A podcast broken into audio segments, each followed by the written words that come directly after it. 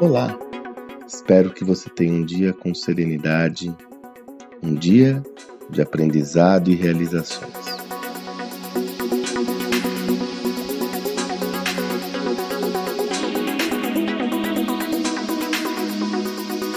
Existe uma tendência e quando analisamos empresas vitoriosas de qualquer natureza, gringas, brasileiras, em qualquer segmento, nós nos concentrarmos especificamente no que ela é atualmente e nos esquecemos de fazer uma análise mais criteriosa sobre toda a jornada dessa companhia.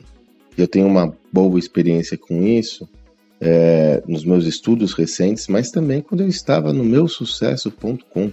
Lá eu pessoalmente produzi, construí, estruturei o conteúdo de mais de 30 empreendedores brasileiros e conheci a fundo a trajetória desses empreendedores e seus negócios. Eu costumo dizer que quando você olha a trajetória de uma empresa vitoriosa, você tem aquela sensação de que é uma linha reta ascendente, da onde ela saiu até onde ela chegou e subiu que nem um, um foguete.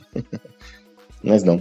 Ela mais se assemelha a um exame de eletro encefalograma. Sabe aquele exame que sobe, desce, sobe, desce, sobe, desce, sobe, desce, sobe, desce até chegar lá? Um caso muito representativo dessa visão é o caso da Amazon.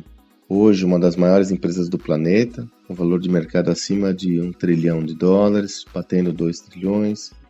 É, 47% dos lares americanos são clientes da Amazon, que lhe define ou, ou, ou faz com que essa empresa tenha uma supremacia inédita no ambiente, na sociedade americana. Aqui no Brasil não é diferente, a Amazon está cada vez mais forte. Porém, você sabe que um dos maiores fracassos corporativos aconteceu na Amazon?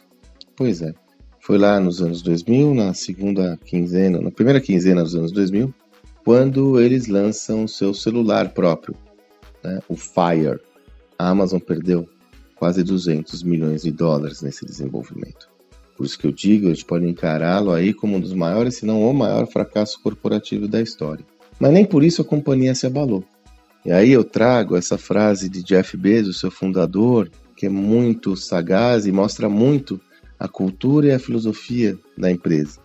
Se você é bom em corrigir rotas, estar errado pode custar menos do que você pensa, enquanto ser lento vai custar mais caro, com certeza.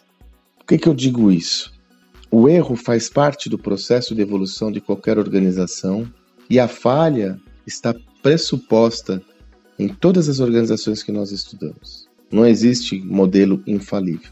O que existe é como a organização, liderada por seus líderes, consegue responder ao insucesso.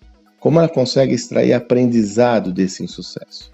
Como ela consegue diminuir sua aversão ao risco, buscar desenvolver coisas novas e ter um processo de correção rápida de rota.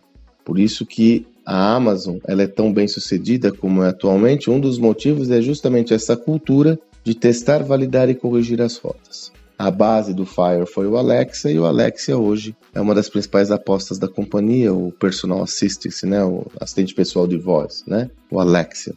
Então, note que aquela lógica infalível de acertar a bala de prata e buscar minimizar todos, todos, todos, todos, todos, todos os riscos validados no negócio para lançar um produto, ela pode custar caro porque ela gera lentidão.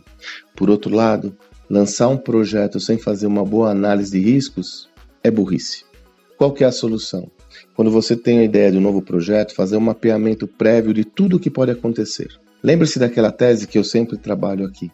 Prepare-se para o pior. Imagine qual que é o pior cenário. Entenda se você consegue lidar com esse pior cenário. Essa é a primeira coisa. Segundo, quais são as ações corretivas que você pode realizar se as coisas não andarem adequadamente. Qual é o plano A, plano B, plano C? Deixa tudo isso mapeado, tudo isso estruturado e lança seu projeto. Nesse lançamento, procure fasear o lançamento do projeto de modo a mitigar o risco, validando teses e realizando experimentos. Então, se você tem lá um, o destino final que você deseja, quais são os primeiros passos que você vai dar e o que, que tem que acontecer aqui para lhe chancelar para o segundo passo. E assim sucessivamente, por meio de pequenas conquistas, você vai atingir o, o, o, o espaço que você deseja ocupar.